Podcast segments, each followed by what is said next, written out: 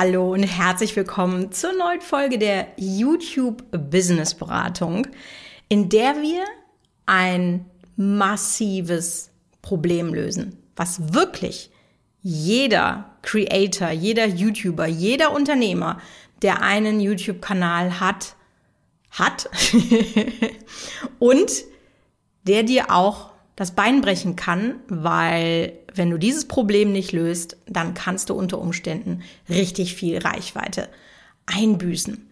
Worüber spreche ich?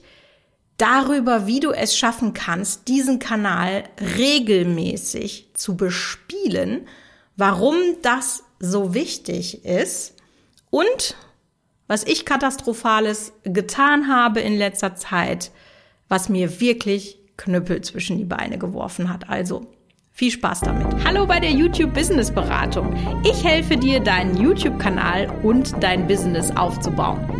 In diesem Podcast bekommst du Tipps für mehr Videoklicks und Ideen, wie du daraus ein Business aufbauen kannst.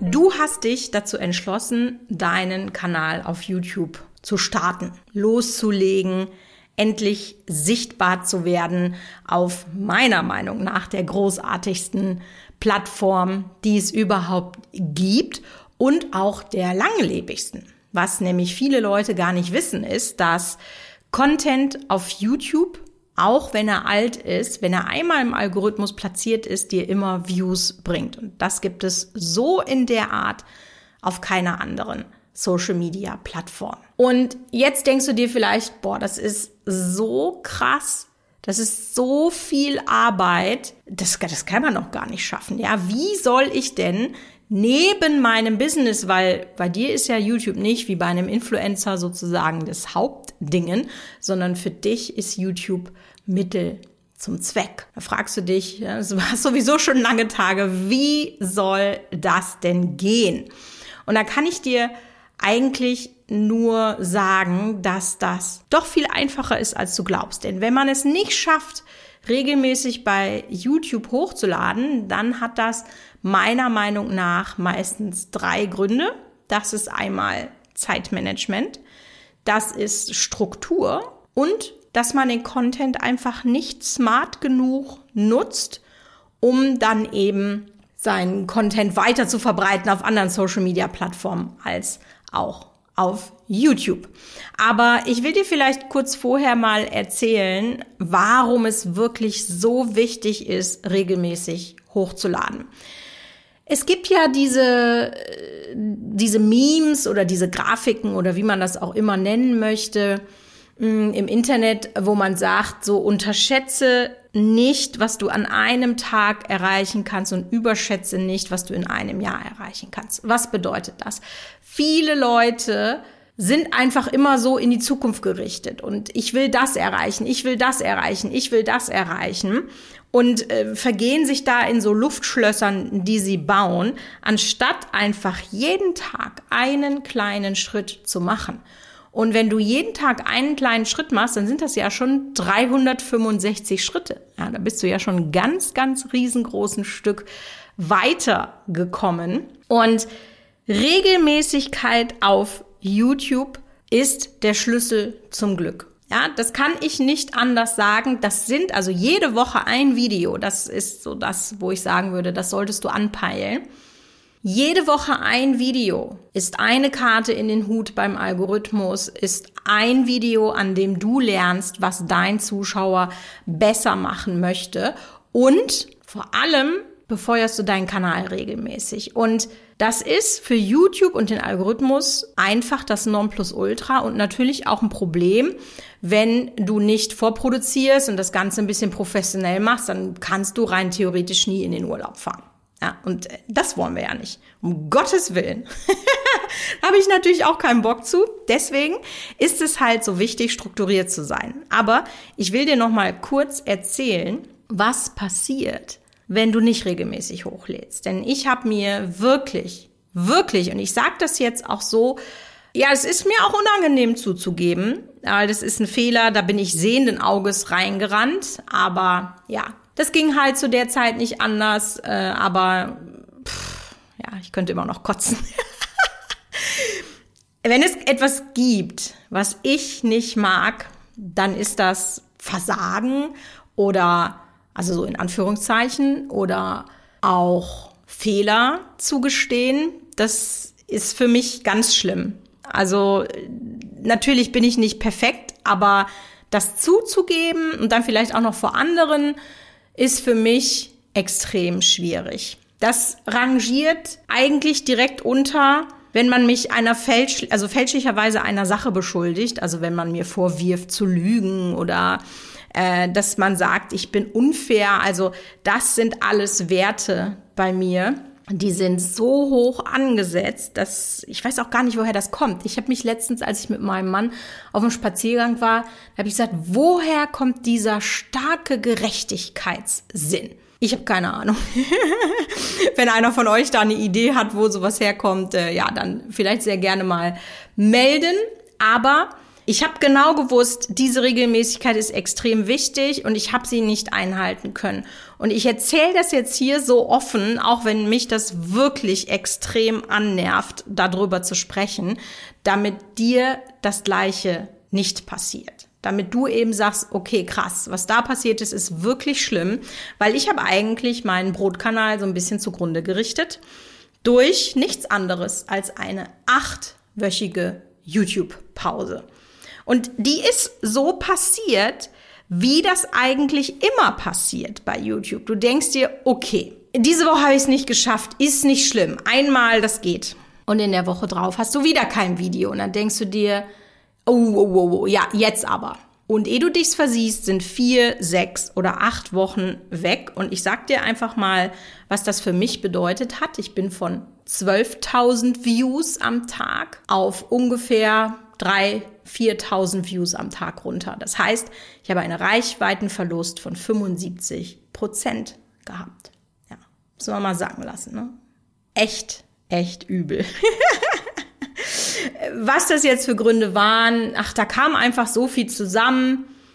Will ich auch nicht wieder drüber sprechen, sonst äh, wird meine Stimme schon wieder belegt. Egal.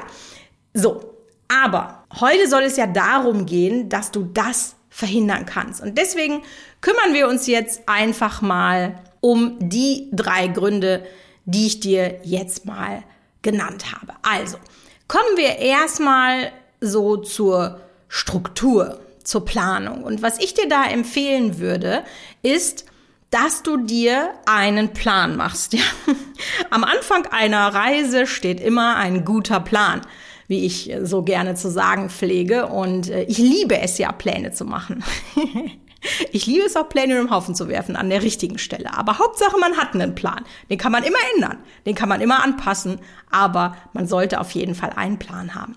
Und den erstellst du dir, je nachdem, was dir lieber ist. Machst du dir den für einen Monat oder einen Quartalsplan mit deinen Themen. Das heißt, du hast ja deine Nische, in der du unterwegs bist und dann erstellst du dir eben vier Themen oder zwölf Themen. Ich finde eigentlich einen Quartalsplan gar nicht schlecht. Da überlegst du dir, okay, was für zwölf Videos könnte ich denn machen? Ja, das kannst du ganz einfach mit einer Excel-Tabelle, also da braucht man kein fancy Tool oder so, Excel-Tabelle oder auch Google Drive, gibt's auch sowas wie Excel-Tabellen, also nix Großartiges, einfach eine Liste mit den Themen.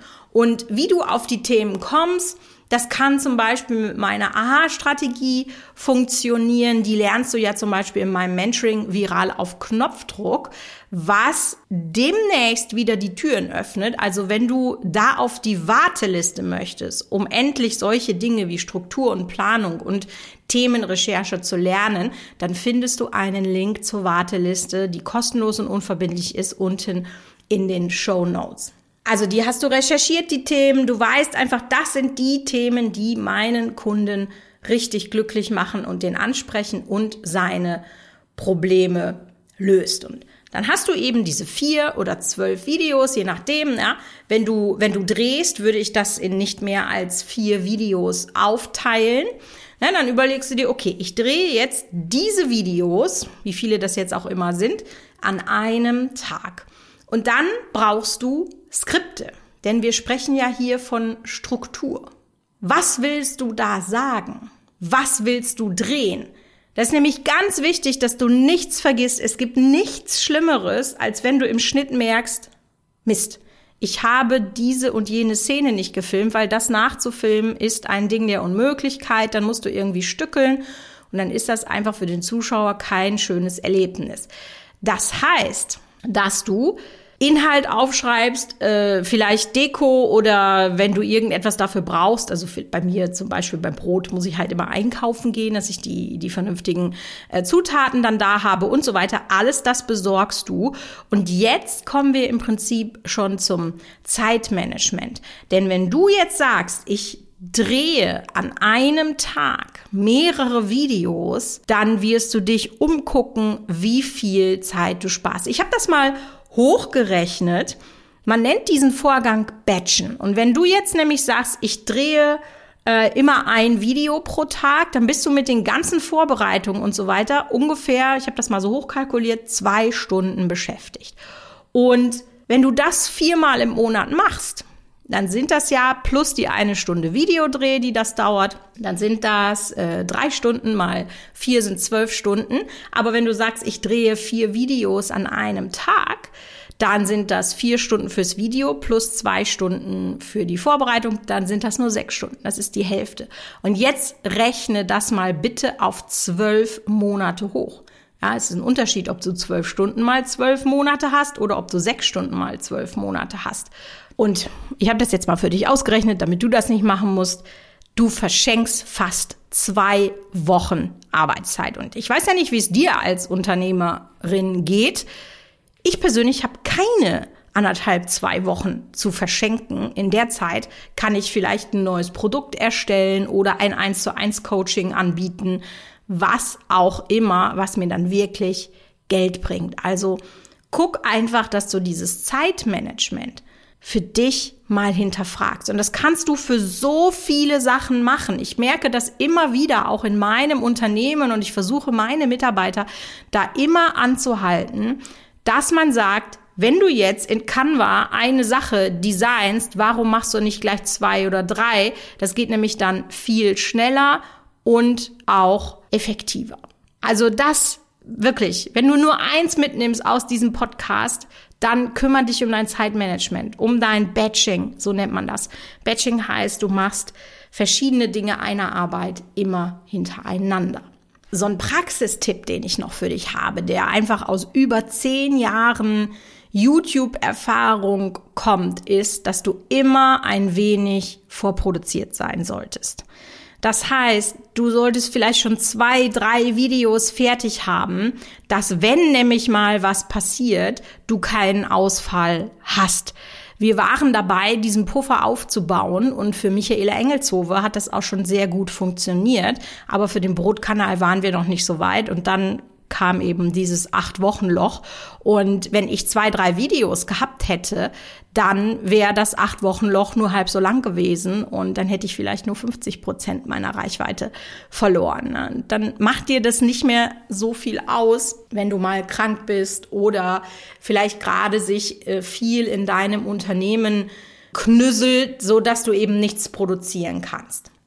Und der dritte Punkt, den ich ja auch nochmal angesprochen habe, ist, dass du einfach deinen Content besser managen kannst. Das ist auch etwas, was viele, viele Leute gar nicht machen, dass sie nämlich sagen, hey, kann ich nicht einfach mein Thumbnail auf Instagram posten? Kann ich nicht aus dem Skript fürs, fürs YouTube-Video noch einen Podcast sprechen? Oder, oder, oder. Also da gibt es die witzigsten Ideen, wie man mit extrem wenig Aufwand seinen Content nochmal zweitverwerten kann und dadurch natürlich auch wieder sehr, sehr viel Zeit spart. Deswegen die drei Learnings aus diesem Podcast. Plan viel besser, nutz deine Zeit besser und dann ist das mit dem regelmäßigen Hochladen auch gar kein Problem. Ich freue mich, wenn ich dir weiterhelfen konnte. Wir hören uns nächste Woche in der YouTube Business Beratung.